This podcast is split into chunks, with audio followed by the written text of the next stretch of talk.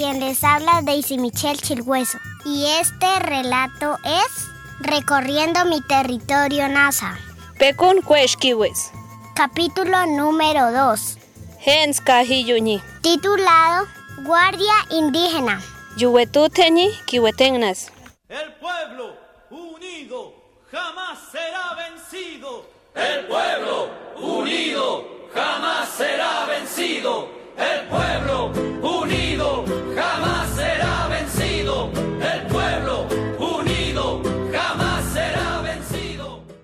En un momento dado no se llamaba Guardia Indígena, se llamaba la Guardia Cívica,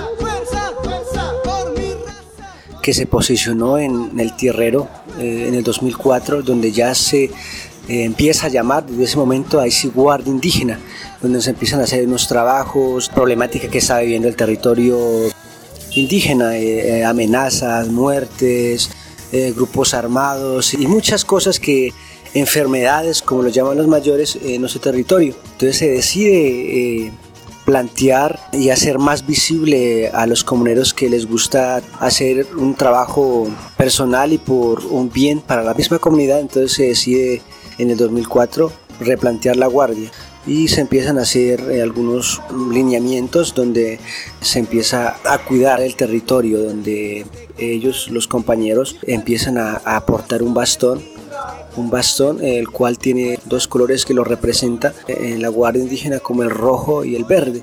Sí que tiene una trascendencia bonita el verde pues es como nuestra naturaleza nuestro territorio lo que hay que cuidar. El rojo pues es la sangre que los muchachos la gente nuestra comunidad ha derramado para hoy tener eh, un territorio bonito y donde podamos sembrar y todo entonces, esa es como eh, la cuestión de la guardia. Entonces, ahorita sí se viene ya eh, la parte operativa, donde la guardia eh, hace recorridos, ¿no? Hace recorridos en un momento dado de la guardia indígena.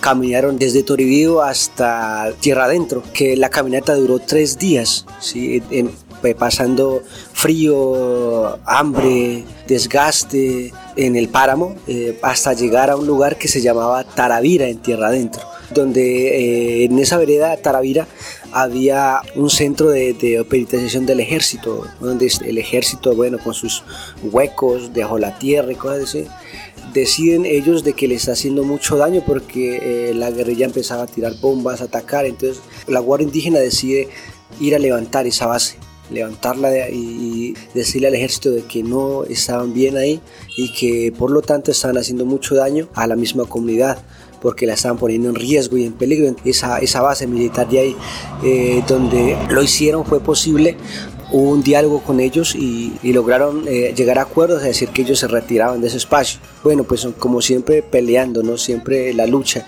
porque las cosas no son fáciles para que la gente y esos grupos armados entiendan de que están haciendo daño a la comunidad. Entonces la Guardia Indígena llegó con sus bastones y su fuerza eh, como personas, decidieron levantar esa base militar y fue posible que se fueran de, de esa vereda. Y cosas también, ¿no? Cuando la Guardia Indígena hacen recorridos en el territorio eh, mirando qué hay, si será que estamos cuidando los ojos de agua, será que si estamos no cortando los árboles y mirando si no hay gente haciendo desorden en las comunidades indígenas. Y de acuerdo a eso, pues por hacer ese trabajo, en alejar los grupos armados han venido amenazas contra los compañeros guardias, ¿no? donde hasta incluso ha venido eh, la muerte de algunos compañeros.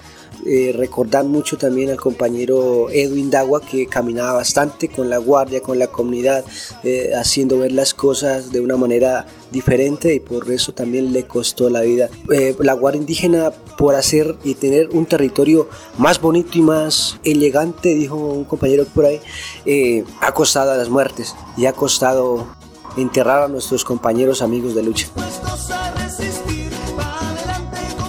Muchas gracias por escucharnos. Esperamos sus comentarios.